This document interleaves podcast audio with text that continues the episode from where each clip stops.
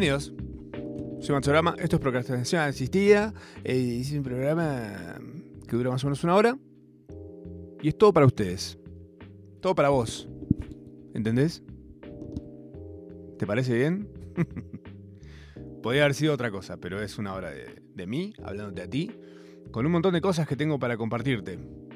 Eh, ante todo, explicarte, por si estás viniendo por primera vez, y por si, como el auto que me trajo hasta recién, hasta acá, hasta la radio, recién hasta la radio. Estoy, estoy parezco sentido del humor en gran hermano, diciendo que me levanto a las 5 de la mañana, por eso se me traban las palabras. Eh, por si no sabes lo que es procrastinación asistida, como el taxi que me trajo hasta la radio, ahí está, ¿viste? no era tan difícil. Eh, te cuento lo que es procrastinar. Básicamente es posponer, patear. Después lo hago. Voy al rato, con cosas que tenés que hacer. Y terminas haciendo otras cosas. ¿Qué otras cosas? Bueno, ahí entra mi asistencia. Para que vos quizás en esta semana, o si todo sale bien más allá de esta semana, puedas disfrutar de estas cositas que te voy a compartir, que estuve obviamente yo procrastinando en vivo y en directo en mi vida. O sea, esto está aprobado eh, por mí mismo. Así que funciona. hubo trabajos que no fueron terminados, hubo platos que no fueron lavados, eh, pero sí hubo series, películas que fueron vistas. Y te voy a contar un poquito de todo eso sin spoilearte, porque ya los conozco, se ponen a llorar porque les dijeron que se murió no sé qué personaje. Ya los vi en Twitter a todos, estaban ahí, pero bueno. Vamos a arrancar por lo que importa. ¿Qué es lo que procrastiné estos días? Te lo traigo eh, todo curadito, todo pensado. No es una, nota así más o menos tipo, vi esto y tengo que hablar de esto y nada más. No, tengo, tengo, tengo data también. Además de estas. Para que te tientes. Para que digas, che, bueno, puede ser. ¿Por qué no? Le voy a dar una chance. Eh, el sábado. El sábado. El sábado fue. Era Semana Santa. y creo que no hay peor día para elegir ir al cine que en el medio de la Semana Santa cuando sabes que va a estar un montón de gente en el cine. Porque hay gente que viene de otros lugares a ver películas, a meterse en un shopping, reventado de gente el shopping. Eh, bueno, fui a ver dos películas en el mismo día. La primera película que fui a ver la vi en un cine premium, eh, porque tenía una barbaridad de puntos. No sabía que se juntaban puntos en la página del cine. Y tengo cinco años de ir al cine acumulados en puntos. Y dije, voy a ir a verla en la premium. Porque me quiero sentir especial. ¿eh? Pascua. ¿Qué tenía que ver? Así que nada, fui a ver em, la primera película que fui a ver. La fui a ver en el premium. Que Premium, para los que no tienen idea, es un cine que tiene unas butacas enormes, muy cómodas, que tienen unos botones a los costados que se, hace tipo coche-cama, sería. Eh, que es muy bueno por si la película es aburrida, te dormís. Pasa que no es nada barato. No sé cuánto sale, porque lo, ya te digo, lo compré por puntos, pero tengo entendido que está bastante más por encima del resto. Ahora, diferenciales en cine tenés el Premium, que es una sala aparte, que es como muy VIP. Eh, te, ofrecen comida también. Puedes pedir comida, comer ahí en el cine. Lo que, hay como una especie de mesita que se te pone adelante. Que me parece rarísimo porque digo, qué incómodo decir ver una película y que se escuchen eh, gente con, cubiertos. ¿Qué? Además, no es tipo de cartón la cosa. Tenés eso, tenés el cine 4D. Que el cine 4D me parece. Tiene que ir presa la gente que prefiere el cine 4D presa tiene que ir. Eh, porque digo, ¿cómo? vos vas a ver una película. La película es algo que sucede allá adelante, en una pantalla, allá, contra la pared. Ahí. La silver screen, como le dicen. Y vos de repente te pagaste de más para sentarte en una butaca que se mueve. Te tira agua. Tenés dos parlantes acá atrás que te tiran otros sonidos. Que ni siquiera suenan en la misma calidad que está sonando la película en el cine. Suenan como muy choto. Es como cuando vas en el tren y tenés a alguien con el parlante del celular sonando, escuchando algo atrás. Es algo así. Supuestamente es para. La, la experiencia, vuelve la experiencia del cine una más cercana a una montaña rusa. va más por ese lado. Eh, después tenés el cine 3D, que me parece una basura total, que ya lo tienen que jubilar. Eh, porque te tenés que poner esos lentes. Que el otro día leía que la película en 3D está más oscura, porque obviamente son dos eh, proyecciones a la vez, entonces vos ves las dos, pero con los lentes ves, con este ves una, con este ves la otra, entonces ves el 3D gracias a eso. pero además hay un montón de cosas que explican por qué el 3D es una basura, que significa, por ejemplo, que Vos en una película tenés distancia focal, o sea, algo que está allá al fondo está fuera de foco, en una película normal, una 2D. Pero en una, 3D también está fuera de foco. Pasa que vos, como podés ver profundidad, cuando querés enfocar en lo que está allá atrás, no podés, porque está fuera de foco. Porque la película está pensando de. Es increíble que esto no se le haya ocurrido a gente que vive del cine, como eh, James Cameron, que sigue haciendo la misma estupidez de ponerme fuera de foco cosas que están allá atrás que yo la quiero ver. No te quiero ver a la, a la tipa azul haciendo. Que es casi todo lo que hacen las dos películas.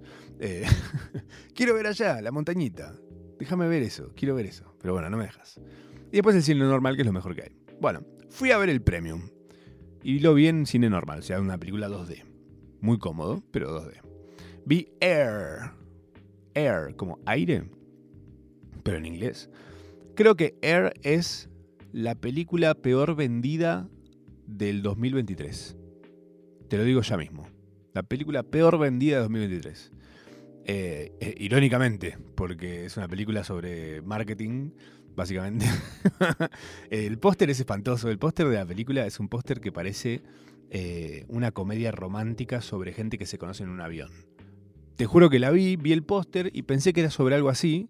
Y de repente, cuando me entero de qué es la película, me dijeron, ¿viste que hay una película sobre cómo Nike cerró con Michael Jordan para hacer las Air Jordans? Y digo, ¿qué? ¿Hay una película sobre eso? Sí, la hizo Ben Affleck. ¿Qué? Soy fan de Ben Affleck y de, las, y de Michael Jordan y de las zapatillas. ¿Qué me estás diciendo? ¿Cuál es? Air.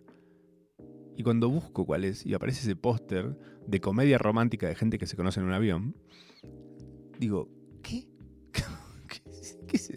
el póster tenía que ser la zapatilla. Ni un solo texto tenía que. No, importa ni quién actúa. Actúa gente recopada, pero. Eh, está Ben Affleck, Jason Bateman, Marlon Wayans, el de Dónde están las rubias, eh, y Viola Davis. Buenísimos, pero no importan. Importa que van a hablar de la zapatilla. Fin. Eh, me mata que acá, de hecho, incluso la traducción de nombre, en vez de ponerle Zapa, no sé, eh, bueno, Air, bueno, se llama Air la película, pero le agregan la historia detrás del logo. No, tampoco, tampoco es que es la historia de cómo terminó siendo. O sea, de hecho sí, pasa en la película eso, pero es la escena post créditos, cuando hacen el logo que es el Michael Jordan saltando. Así te, perdón, te la spoileé. Bueno, no, no tiene sentido, no importa. Lo que importa es, bueno, sabemos que terminó haciendo la zapatilla Michael Jordan con Nike, no es un spoiler. ¿Dónde viven? en Erx. Em, la película está buenísima. Buenísima. Porque em, la, historia está bien, o sea, la historia está perfecta.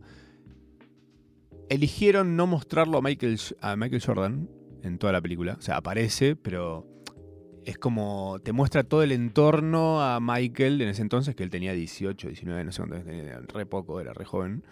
Eh, y toda la ida y vuelta que había de que Nike en ese momento estaba en un tercer puesto, estaba atrás de Adidas y atrás de Converse. Em, y te muestran toda la historia de cómo Nike se pone re denso con Michael Jordan para conseguir hacer algo juntos y terminan haciendo esta zapatilla que es fantástica. Que después de ver la película, fui al local de Nike y dije, a ver, ¿qué tal una... si están? Y estaban, obviamente. Porque las deben haber repuesto en todos lados, porque supongo deben contar un poco que la película funcione un poco en ese sentido. 66 lucas estaba la zapatilla. 66 mil pesos. que dije, mierda, qué caras están las zapatillas. Pensé así como transversalmente, ¿no? Pero veo Después me pongo a mirar otras zapatillas. Como esta la dejé ahí como si fuera, no sé, como si se hubiese un circón de un museo. Eh, puedo las zapatillas estaban todas 25, 30, más o menos por ahí. La mitad. la mitad. Michael Jordan, wow. Tan cómodas son. Más le vale, no tengo unas Nike. Eh, hablando con amigos, casi todos tienen. Eh, algunos no saben si son originales o si son truchas. Eh, yo les pregunté si eran cómodas o si se habían roto, me dijeron que no. Que, o sea, que eran cómodas sí, pero que no se les habían roto. Entonces dije, bueno, si son truchas son muy buenas. Pero bueno, viste cómo es la gente, los jóvenes. Em, me copa lo que hace Ben Affleck, que es, no hace documentales, pero le gusta dramatizar hechos reales sobre em, como situaciones medio heroicas. De, uy, uy, esto cómo se va a resolver, esto cómo se va, y de repente, pum, un equipito, un grupo de personas, pa, lo resuelven. Es buenísimo. Ya había pasado, por lo menos es la, segunda película que veo de él en este plan, que se llama, la anterior que conocí de él, se llama Argo, eh, que es del 2012, que es sobre un tipo experto en rehenes que tiene que traer gente, tiene que sacar a seis diplomáticos que están eh, como refugiados en la Embajada de Canadá en Teherán. Eh, entonces piensa toda una cosa para cómo sacarlos de una forma muy creativa y lo que arman es un loco. Y es una, está basado en una historia real. Eh, y es excelente. Es entretenidísima. De hecho, a mí, Ben Affleck me caía mal antes de esta película. Y cuando lo veo en esta película y veo que encima él la dirigió, digo, toma mi respeto, Ben Affleck. Y Ben Affleck dice, no podría chuparme más un huevo, maestro, no sé ni quién sos. No sé ni dónde queda tu país. Fuera de acá. Además soy Batman. Fuera dos veces. Eh, bueno, dije que vi dos películas el sábado. Vi primero Air, la película de las Nike. Y mm, eso fue en el Premium. Y de ahí me fui al IMAX. Que el IMAX es otro cine. Y no cualquier cine. Es un cine que tiene una pantalla de seis pisos de alto. Así te la venden, seis pisos. No sé pisos de qué. Pero cuando la ve, apenas entras a la sala es gigantesca. No tiene sentido esa, esa pantalla. Eh, pero si vos te acercás hacia la parte de abajo del cine, porque es como así como en picada la, sala, eh, ahí dimensionás lo gigante que es. Y si llegas a sacar entradas, que están de la mitad de la, de la sala para adelante, te arrepentís bastante porque ves todo deformado. porque es tan grande que lo ves súper deforme todo lo que ves. Y me acuerdo que vi Príncipe de Persia delante de todo a la izquierda y era como... No, no entendía nada. Parecía, no sé, un meme, parecía como estaba puesto. Em, si, vas a, si vas a ir al IMAX alguna vez, como una experiencia, porque realmente está buenísimo, tenés que ir de la mitad para atrás e idealmente hacia el centro. Si, vas, si ves que no hay entradas en esa zona, no saques, anda otro día. Lo mínimo que te, que te puedo recomendar. Em, bueno, fui a ver Super Mario. Super Mario, la película. Eh, la vi en 3D y la vi doblada. Porque eh, aunque es una película que claramente está hecha para gente de mi edad y alrededores, está hecha para adultos. Super Mario. o sea, no es una película que está llena de chistes sexuales, como ustedes habrán pensado, pero está llena de referencias a toda una saga que tiene mil años, no sé, 40, 30 años, no sé cuánto tiene ya eh, Super Mario. Y hace referencia a todos los juegos, a todo lo que alguna vez consumiste de Mario. Eh, Está buenísimo, tipo, hay cosas de Super Mario, de Donkey Kong, de Luigi's Mansion, de Super Smash Bros., de Mario Kart, de, ah, incluso del Mario Maker. hay como referencias a todo, de todo lo que pasó alguna vez, alguna vez consumiste o viste de Super Mario. El estudio que la hace a esta película es eh, Illumination, que son los que hacen mi villano favorito y Minions. Y me gusta porque ese, estudio tiene como una... Mm, maneja un humor, un humor más irreverente. Como más parecido a Shrek, ponele, que es de DreamWorks, es otra cosa.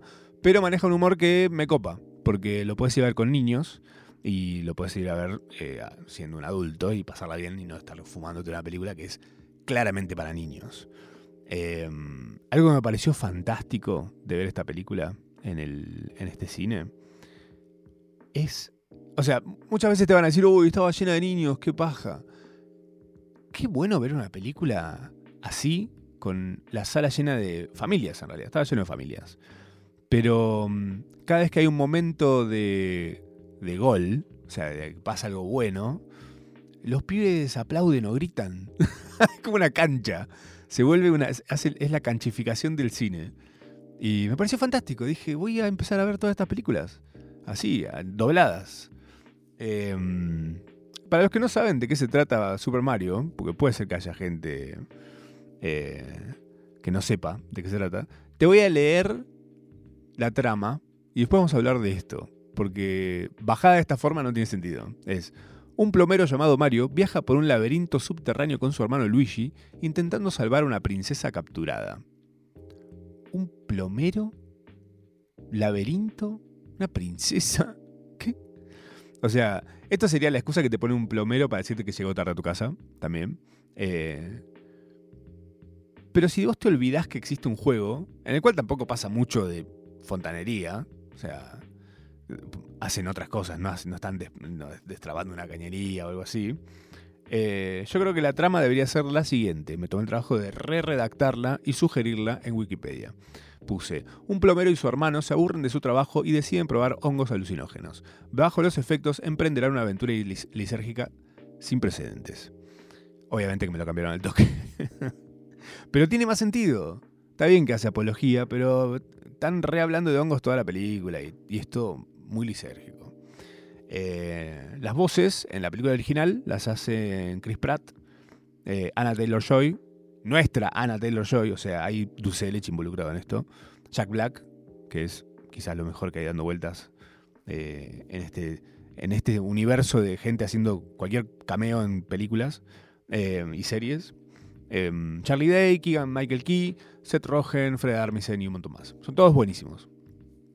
Y yo estuve pensando, digo, la vi doblada, la vi doblada al latineutro, o latino, no sé, es como más mexicano como lo hacen. No tanto como antes, ya hablaremos de eso, pero mm, es latino. Antes, hace no tanto, no el antes antes, hace no tanto hubo como una especie de intento de hacer doblajes como mucho más localistas y intentaron hacer doblajes eh, en argentino. Y tenías, por ejemplo, Cars. Tenía, me acuerdo, un doblaje que. Eh, parecía como un poco forzado en algunos momentos. Em, pero, por ejemplo, de esta película se me ocurrió, digo, voy a hacer una lista. Me encanta hacer esto. Esto es algo que me encanta hacer con cualquier película. Pero esta siento que fue como más extrema. Te voy a decir quiénes me parecieron ideales voces para los personajes de la película de Super Mario. Primero, Bowser lo hace Miguel Granados, no hay, no hay discusión en ese tema, es igual. es, Bowser es Miguel Granados verde. Eh, después de Mario debería ser Luquitas Rodríguez, me parece que es una voz ideal para eso. Después de Luigi haría Leandro y Gounet, no sé si lo ubican, doble yuyuyu. Eh, de Princesa Peach, María Becerra, sin escalas. Después de Toad haría Germán Beder, que es Toad. Eh, y de Donkey Kong haría Alpha, de Gran Hermano. la veo siete veces por minuto esta película. Si me, hacen, si me hacen ese doblaje, ya está. Soy feliz. Antes, ahora sí, antes, antes, antes de que hagan Cars con voces argentinas, cuando yo era chico, ya tenían color las películas, te aviso, por si te vas a hacer el loco. Eh, cuando yo era chico, los doblajes llegaban después.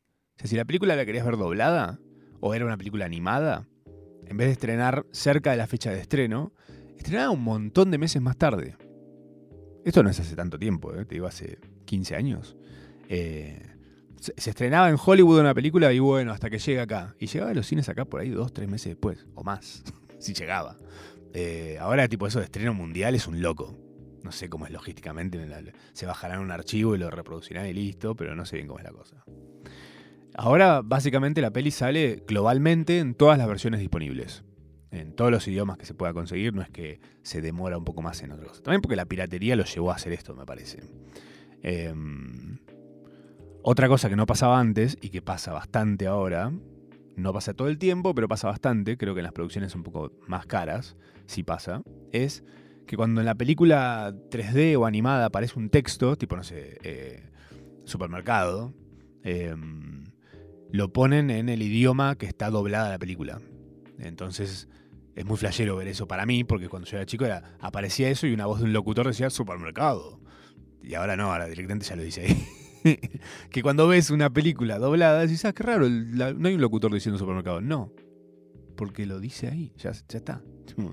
Em, esto, em, para mí, tiene que ver con lo que pasó con los Simpsons cuando cambiaron el doblaje. Ah, plot twist. Mira cómo te cambié de tema sin que te des cuenta. No, estamos hablando de doblajes ahora. ¿eh? Nos fuimos de Super Mario, ahora si quieren volvemos, pero no hay mucho más que decir, está buenísima. pero la mejor época de Los Simpsons tuvo los doblajes a cargo de Humberto Vélez, el que hace voz de Homero, y su equipo. Son un equipo de personas. Suelen ser los mismos, o sea, es como empleados de un lugar. Em, y me parece que, más allá de toda la discusión que hubo respecto a Guita y demás, me parece que debe haber habido una situación en la que la era Humberto Vélez, la era dorada de Los Simpson, tuvo muchas libertades a nivel doblaje. O sea, por ejemplo, tengo un ejemplo terrible para darte de esto. Eh, una vez Humberto Vélez conoce a Mariano Martínez en la época de Son Amores, acá en Argentina. ¿Qué? Sí, Humberto Vélez, el que hace la voz de Homero, mientras está haciendo la voz de Homero, conoce a Mariano Martínez, mientras Mariano Martínez es Rey Sol Marquesi en Son Amores. Ahora, vuelvo un dedo atrás y te digo que Rey Sol Marquesi no entiendo cómo no es el artista más grande de la cumbia nacional porque tiene unos temazos. Lo que vuelvo a ese disco no tiene sentido. Rey Sol Marquesi, búscalo. Está en todos lados. Em, hablamos de un, algún día de ese disco, perfecto, yo sería feliz. Pero estamos hablando ahora de Homero. Humberto Vélez, que la voz de Homero, vino a Argentina, habló con Mariano Martínez, que hacía Rey Sol Marquesi en Son Amores. Y Mariano Marquesi en Son Amores le decía a su pareja Amorsis. Amorsis de acá, Amorsis de allá, como que él improvisó eso y le quedó, entonces quedó Amorsis. Amorsis, Amorsis, Amorsis. Cuestión que en una conversación muy jocosa entre los dos, Humberto le dice, me copa el amorcis, lo voy a usar con Homero. Y Mariano dijo, jaja, te hinchar los huevos, ¿qué vas a usar con Homero? Si vos sos una persona y Homero es un dibujo animado. No, entendía nada cómo funcionaba. Em, y eventualmente aparece un episodio en el que Homero le dice a Marge, amorcis. Entonces digo, este tipo hace lo que se le canta el orto. hace lo que se le canta el culo. Como si, buscan, hay un clip del loco que doblaba a Goku, eh, sobrado mal, diciendo, flaco, no me puedes decir a mí cómo decir Kamehameha porque yo inventé cómo se dice Kamehameha. Buenísimo igual, obviamente, flaco, soy la voz de Goku, mira quién te va a decir nada. Eh, y hay una data, hablando de doblajes, que me parece buenísima, sobre eh, Shrek. Que ahora parece que van a ser Shrek 5. Y la duda es, ¿estarán las mismas voces? en Shrek 5. Porque mm, hubo durante Shrek 2, después de Shrek 2, salió Shrek 2, y después, no sé cuánto después, pero en Shrek 2, Burro canta en una parte, Mesa que más aplauda. ¿Ubican? Mesa, mesa, mesa que más aplauda, le traigo, le traigo. Bueno, canta esa y mm, la banda que hizo esa canción originalmente dijo, acá está la mía, voy a demandar a DreamWorks y me voy a quedar con un montón de plata gracias a que mencionan mi canción en una película famosísima como es Shrek 2. Que no está mal, es bastante lógico lo que dicen, porque no hubo una solicitud de permiso ni nada. Eh, Eugenio, Eugenio, ¿cómo se llama? Derbez, que se casa de burro, cambió la canción que cantaba burro originalmente en inglés por Mesa que más aplauda. Le pintó un guiño, una, referencia, cultura pop más nuestra, la entendimos todos. Em, cuando, cuando saltan a, a, demandar, la demanda cae a Eugenio Derbez, porque el contrato de DreamWorks con Eugenio decía que él se hacía cargo de cualquier cambio que hiciera en el guion original. Ah, ajá. Ningunos boludos los de DreamWorks. Entonces Eugenio, tengo acá la cita textual de Eugenio hablando este, con esta gente. dice, después de varios meses de, demandas y de estira y afloja, acabó todo en un acuerdo con ellos, la gente que lo demandaba, em, en el que tuve que grabarles un disco. Eugenio tuvo que grabarles un disco a los de Mesa que más aplauda. Para que no termine ahí. Un disco que anda perdido por ahí en el que viene la versión de Mesa que más aplauda, pero con todos los personajes que sabe hacer Eugenio Derbez. O sea, ¿te imaginas? Estos narcotraficantes, que obviamente son narcotraficantes los que hicieron esa canción, eh, apuntándole a Eugenio en un estudio, ahora con la voz de la bruja. No, yo no hago la voz de la bruja. Bueno, y hace una voz de bruja y canta Mesa que más hablado 300 veces. 300 veces. Es la misma canción en todo el disco. Terminás mal si le das play a eso. Eh, dice, no sé cómo las comercializaron, pero de ahí sacaron una lanita. Que me encanta que le digan lana a la plata.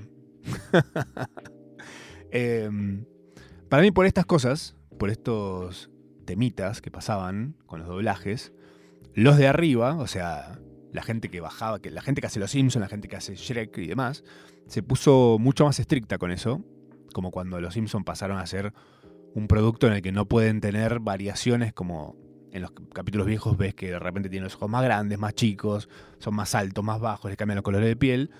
Bueno, ahora no pueden ser de otra forma que no sean perfectamente los Simpsons como los ves ahora. Una mierda. Em, y con todo pasa más o menos lo mismo, pero bueno, están como pidiendo que todo esté mucho más eh, alineado a lo original. Ahí para mí, Humberto Vélez, más allá del tema de que le cae la ficha de que es, la voz de Homero y lo que vale que él sea la voz de Homero, le dice a los de la Fox en ese momento, flaco, a mí págame más, porque me estás pagando dos mangos por doblar a esto como si fuera un doblaje más, y dice, yo soy la voz de Homero, la voz de Homero. Y Fox dijo, ¿sabes qué? Tómatela, yo consigo a alguien que haga Homero igual que como lo haces vos y no me importa más nada. Y ahí se fue. Pero para mí de alguna forma también tuvo que ver este tema de que le cortaron un poquito las alas a, Humberto en improvisar y tirar cosas y hacer referencias que a él le parecían mucho más latinas. Algunas eran 3000% mexicanas, porque acá no sabemos ni quién era Conchita Alonso, no sé quién. Eh, y que quizás en la referencia original sí sabíamos de quién estaba hablando. Por ahí estaba hablando de, no sé, de Frank Sinatra y decía, no sé, Luis Manuel. ¿Y quién es Luis Manuel? Un cantante que él solo conocía por ahí. Eh, todo esto lo pueden. Hay un montón de datas de esto que están buenísimas, y ya que son datas, y son data de los Simpsons, pueden buscar en redes a Data Simpsons, que son dos loquitos, literal, son dos y son locos, eh, que están todo el tiempo investigando estas cosas y están todo el tiempo mostrándote qué pasaba en los Simpsons cuando esto, cuando en, el lenguaje original decían esto, en, en español dijeron esto y el chiste fue este. Cositas. Data Simpsons lo pueden buscar. Y la verdad es esa. Vos ves Los Simpsons en español y ves Los Simpsons en inglés y son dos series diferentes. Tienen la piel blanca, no mentira. Son, o sea, son el mismo dibujito, pero lo que dicen está en un tono tan diferente y los chistes son tan diferentes que a la larga, viendo toda la serie, le sentís un ritmo re diferente al que le ves en español, latinoamericano. Lo tendría que ver en español español. A ver qué hacen. a veces me pasa que encuentro videos en YouTube de un pedacito que busco y están en español, pero hostia, Bart, tráele a las, las torrejas de mm, calamar a Lisa. Lisa no era vegana, viste, en español. me da si le va a decir que no a, un, a una buena paella. Em, siento que el tono de humor latinoamericano de Los Simpsons es mucho más pillo. Como más le gusta joder, es más jodón, es más sucio, ¿viste? Se bardean más. Hay como unos tintes que hoy me hacen estallar de la nada y que por ahí viéndola en inglés como es un chiste medio suavecito. Medio bastante. Eh, ahora volvió Humberto Vélez, parece, a hacer la voz de Homero, pero volvió ya en unos Simpsons que están eh, en el piso mal, cagados a palos, como el ladrón de hamburguesas en el episodio de Krusty. Eh, porque ya está, por más que lo pongas a Humberto Vélez a esta altura. Y Humberto para mí ya transó con hacer la serie eh, con toda esa bajada que tienen ellos y sin tanto revoloteo de referencias puestas por ellos ahí, escabeando mientras están grabando episodios de Los Simpson. 300 por día más o menos están haciendo, más o menos. Vamos a hacer una pequeña, pequeñísima tanda y seguimos procrastinando hasta las 9, más o menos.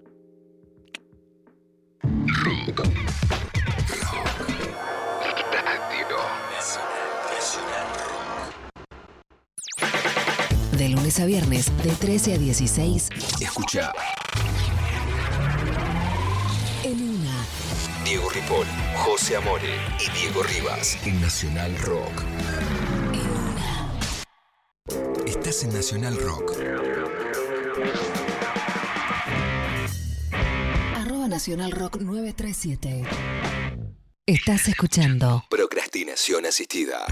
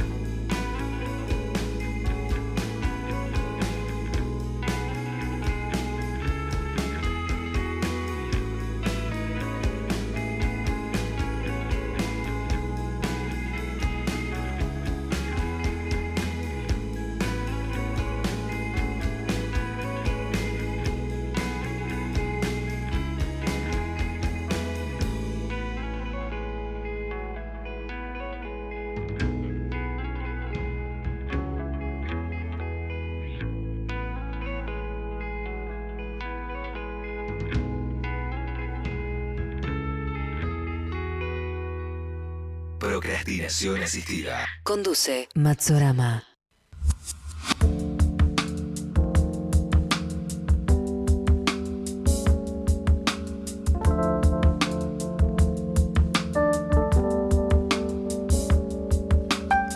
Estaba en cualquiera. Me agarraron casi en cualquiera. Estaba pelotudeando como el mejor, perdón. Bienvenidos a la segunda parte de Procrastinación Asistida. Eh, nos queda un ratito, un ratito, un ratito, nada más, un poquito más. Eh, bueno, hablamos un poquito de. Para recapitular, por si recién estás llegando. Hablamos de Super Mario, de Air, la película de las Nike, de las Nike Air Jordans, de los doblajes, de Ben Affleck, que me odia. y un poco de eso, un poco de lo otro, ustedes saben. No todo fue ir al cine en mi vida, en estos días. Recomiendo ambas películas, aviso, porque van a haber cosas que les cuente que vi y les voy a decir quizás que no que ni se gasten, qué sé yo. Pero se los cuento igual porque soy bueno. Soy un tío muy majo, como diría Lisa. soy un tío muy majo. Pero Lisa, no eres un tío. Bueno, es muy diferente los Simpsons en España. Eh, bueno, fuera del cine vi, vi una serie que me pareció muy buena. La vi por recomendación de un amigo eh, que me dijo, a vos te va a gustar esta serie, mírala. ¿Y qué hice yo? Dudé, repregunté, le dije, ¿de qué se trata? Le digo, ¿cómo sabes? No, fui y le di play, automáticamente. Yo soy muy de darle play a cualquier cosa, y si no me engancho, no me engancho, pero si me engancho ya está. Así debería funcionar la vida, básicamente. Si te gusta alguien, te enamoras, te casas y te vas a salir a Bariloche, por ejemplo. No, no es que, que, sos, ¿eh? Pero si dudas un poco, no, no, no lo hagas. Si un poquito lo dudas, no lo hagas. No lo hagas. Pero si no. bueno, me recomienda esta serie, la veo, veo dos capítulos en la tarde y me estaba durmiendo, pero me enganché y dije, la quiero seguir viendo, eh, viejo, ya. La terminé de ver al día siguiente, me pareció excelente. Y se llama Swarm, o sea, enjambre en inglés. Eh, que en español le pusieron el enjambre. Obsesión asesina. ¿Por qué le tienen que agregar otra cosa más? Ya está. El enjambre, ponele. No hace falta que en el título cuentes algo más. Voy a buscar. Mira, me siento el Liam Neeson. Voy a buscar a quien le ponga los nombres a las películas y los voy a matar. ¿Se imaginan que termino matando gente por esto? ¿Te acuerdas de Matsurama? Sí, sí, me acuerdo. El, ¿Qué era el que hacía? Sí. Eh, está preso. ¿Por qué? Porque mató a una gente que le pone títulos a las series y películas en español. ¿Qué? Ay. Lo dijo en la radio, eso me acuerdo. bueno, esto está en Amazon Prime Video o en Pirateira Deluxe, donde vos quieras verla. ¿De qué se trata esta serie?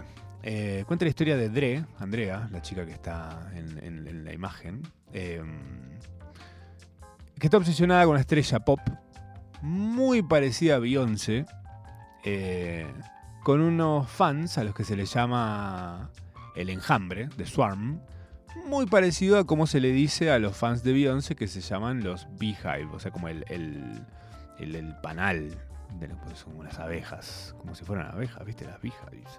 Bueno, esta serie, bueno, la, tipa está obsesionada con la, con la tipa esa. Es como si acá hiciera una serie sobre Lorna. Lorna la fan. Lorna de Swarm. ¡Ay, la revería! el otro día, para el otro día fue el cumple de Lorna. Te mando un beso, Lorna, con quien yo tuve una reunión hace poquito. Hace poquito, te digo, hace 5 años. Más. Hace como 10 años tuve una reunión con Lorna. Bueno, Lorna estaba terminando de estudiar abogacía y no hicimos un proyecto que íbamos a hacer juntos. Quizás algún día lo retomemos. Que era un rip-off, te lo cuento, te lo cuento acá porque estamos en confianza.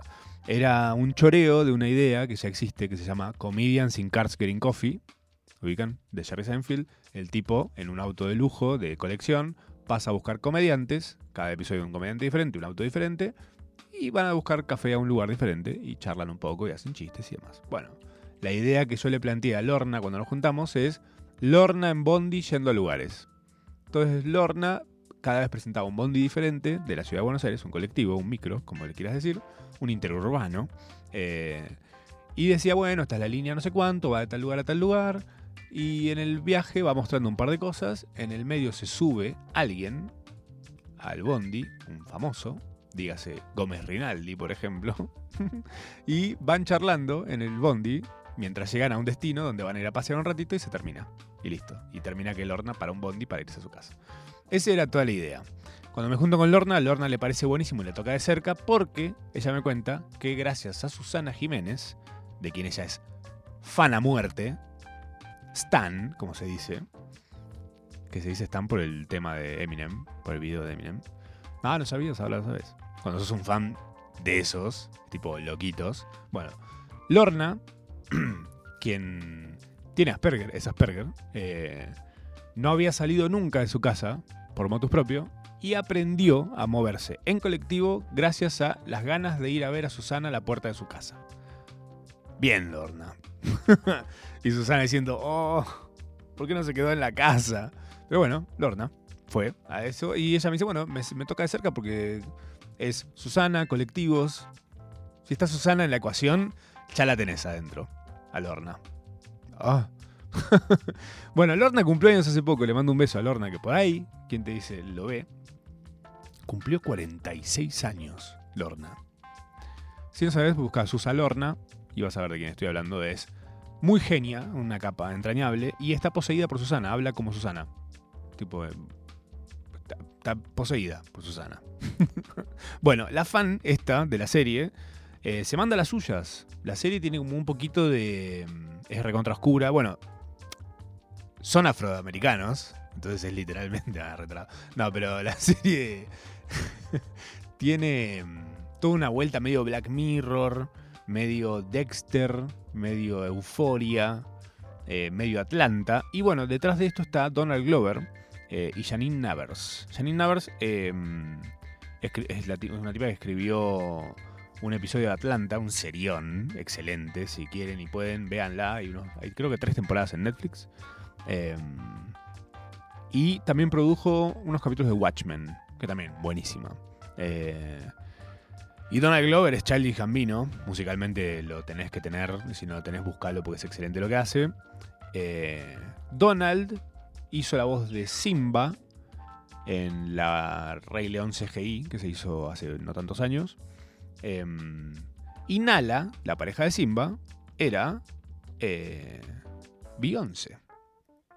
Entonces yo estoy seguro que ahí hubo una conversación de par a par de Simba y Nala, revolcándose, retosando por el prado, eh, por la sabana, charlando un poco, tomando unos mates, me los imagino a Donald Glover y Beyoncé.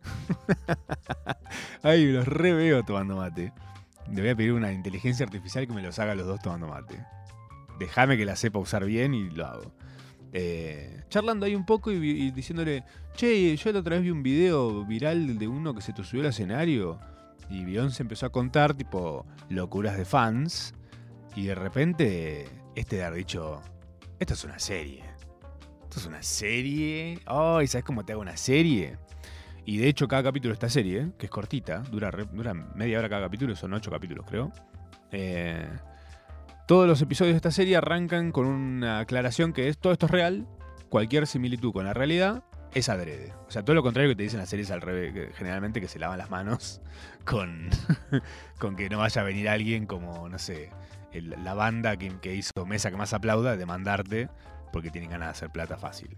Eh, la serie está buenísima. Tiene cameos de gente conocida. Si tenés menos de mm, 25, te van a resultar muchos más conocidos. Si tenés más de 25, probablemente solo veas a Billie Eilish participando, actuando muy bien. Muy bien. Eh, lo que ya hace que tipo sea un abuso porque no puedes cantar bien y actuar bien. ¿Qué es esto? ¿Qué sos? ¿Susana? sos rubia, sos Susana. Listo. Actúas bien y cantás bien. ¿Qué querés? ¿Atender el teléfono y dar un millón? ¿También? ¿Qué es esto? Bueno, véanla, es buenísima. Swarm. O como le pusieron el enjambre. Obsesión asesina. Eh, véanla y me cuentan. Bienvenidos sean, ya saben. Eh, y vi otra película en la comodidad del sillón de mi casa. que es la película de Tetris. El Tetris. ¿Ubicas? Tetris. ¿El jueguito? Perestroika, todos los temas que tenía. Es un juego que hemos gastado los, los de 40 más o menos. Los más chicos quizás no tanto. Pero en nuestra época fue tipo furor total jugar Tetris. Venían casi todas las consolas que había disponibles. Hasta la más trucha tenía una versión de Tetris. Después viendo esta película me enteré por qué. Porque básicamente podía cualquiera hacer su propio Tetris. Porque como era de... pertenecía a la Unión Soviética, era como tipo todos de todos, fin. Bueno, ahí tenés. ¿Qué pasa? La película te muestra la historia de eh, Rogers, que mm, descubre el Tetris en 1988. O sea, me encanta porque dicen descubre como diciendo estaba ahí y bueno, lo levanté como una roca. No, hubo gente laburando atrás de esto. ¿Qué está diciendo? Estos colonizadores. Em, bueno, y se manda a la Unión, Soviética a, juntarse con el, con, el, inventor de Tetris eh, para masificar el juego. Eh, te muestran todo, todo el camino con lujo de detalles de cómo el Tetris termina estando en todos lados y demás, con muchas vueltitas y cosas. Se hace un poquito larga la peli. Se me hizo, yo sentí que duró, dije que duró cuatro horas. Esto no dura, creo que dos, o un poco menos. Em, actúa Taron Egerton, que es el de Kingsman, eh, la peli de, de, ¿cómo se llama? De em, Elton John. Em, muy talentoso el chaboncito. Eh, que es parecido al que hace de Spider-Man ahora. No sé, tiene un aire para mí. Como la versión eh, británica. ¿Son los británicos? No sé. Bueno. Y de más gente que no es tan conocida. Porque hay muchos haciendo de rusos. Entonces agarraron rusos de verdad y deben ser quizás conocidos allá. No sé, Natalia Oreiro. Ah, ¿te imaginas? Ah, me muero si aparece Natalia Oreiro. Ah. Perdón. se me cruzó una Natalia Oreiro. Fan era. Era el Lorna de Natalia Oreiro. bueno, la película esta de Tetris es visualmente hermosa visualmente hermosa. Eh, tienen cositas animadas muy lindas, muy retro en ese plan. Hay muchísimas referencias a cosas retro, a veces de más, ya en un punto en el que decís, ¿cuántos escritorios tienen 10 elementos retro juntos, acomodados así, como sin querer? Pará. Pará, Apple. Esta está en Apple, Apple TV o en el Club de la Pirateira. Eh, pero está buenísima, qué sé yo, para verla. Lo que no me encantó, quizás, es que viéndola entera,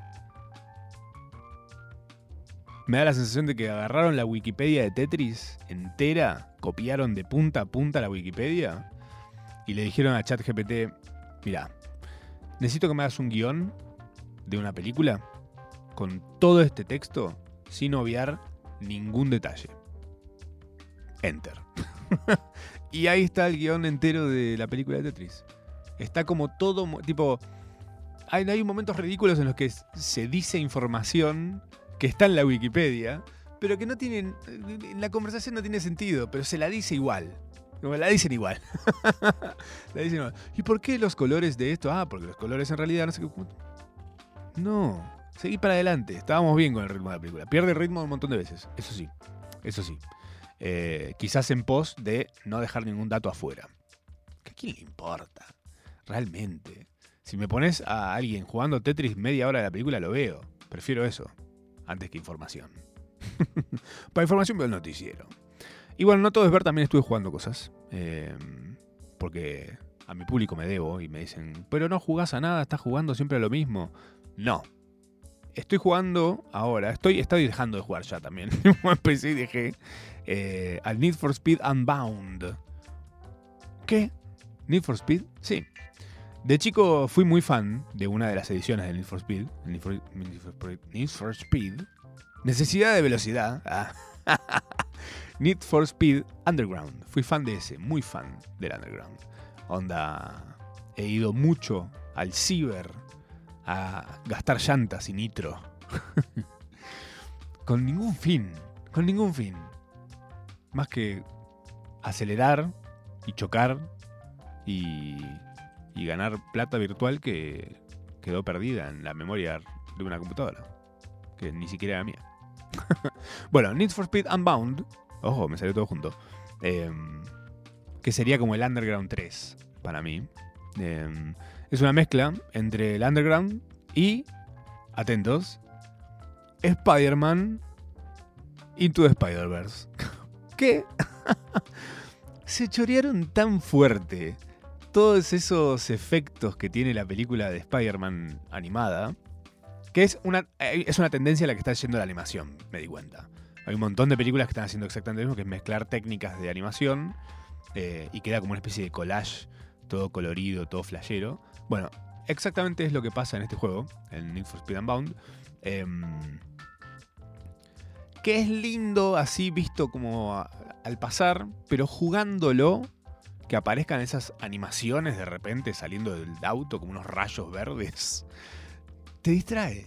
Porque es todo muy realista y vos estás metido en eso y creo que es un poco lo bueno que tiene también el Underground, em, que es un juego bastante realista, de picadas, que vos podés jugar picadas contra otra gente y jodés y jugás y demás.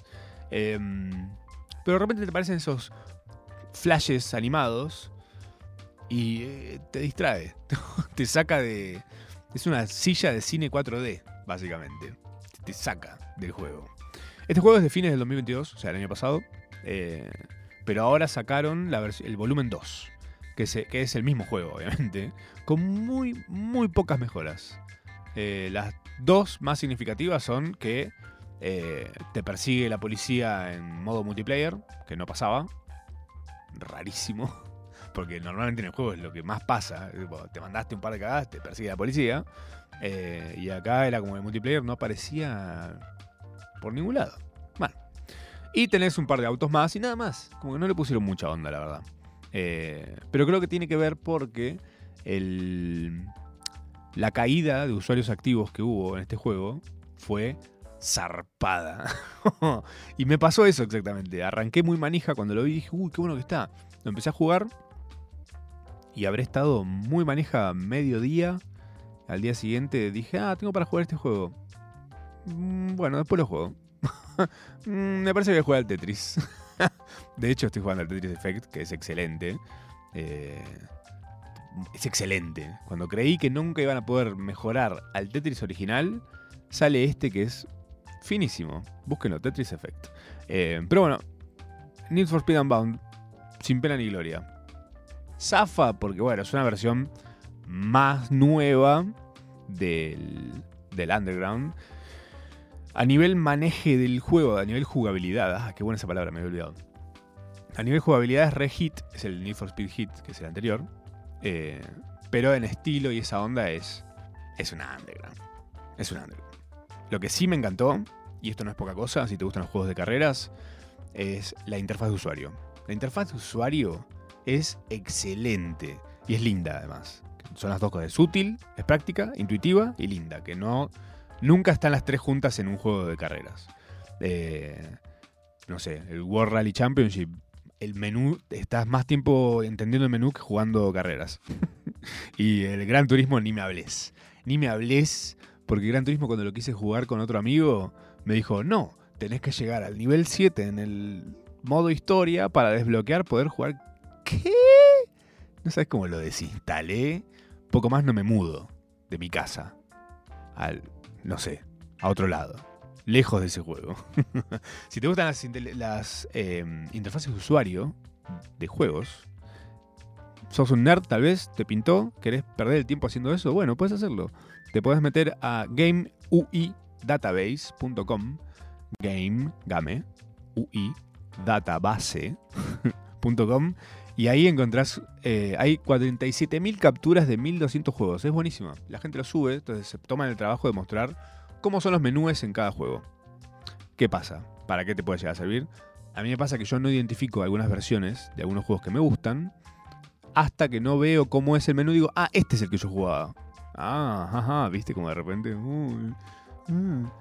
Estabas quejándote y de repente te di algo fantástico para que lo disfrutes. Llegamos a las 9 de la noche. ¿Qué? No puede ser. Se acaba esta procrastinación por el día de hoy. ¿Sabes que me va a quedar afuera? Hablarte de Succession. Pero bueno, eso es por culpa tuya. ¿Qué que te diga? Yo no te puedo estar ¿eh? en todas. Vos sos el que decide que duren 60 minutos las horas. Nos encontramos el jueves que viene, a las 8 de la noche, acá, en Nacional Rock. Vos, yo, acá. Ya sabes.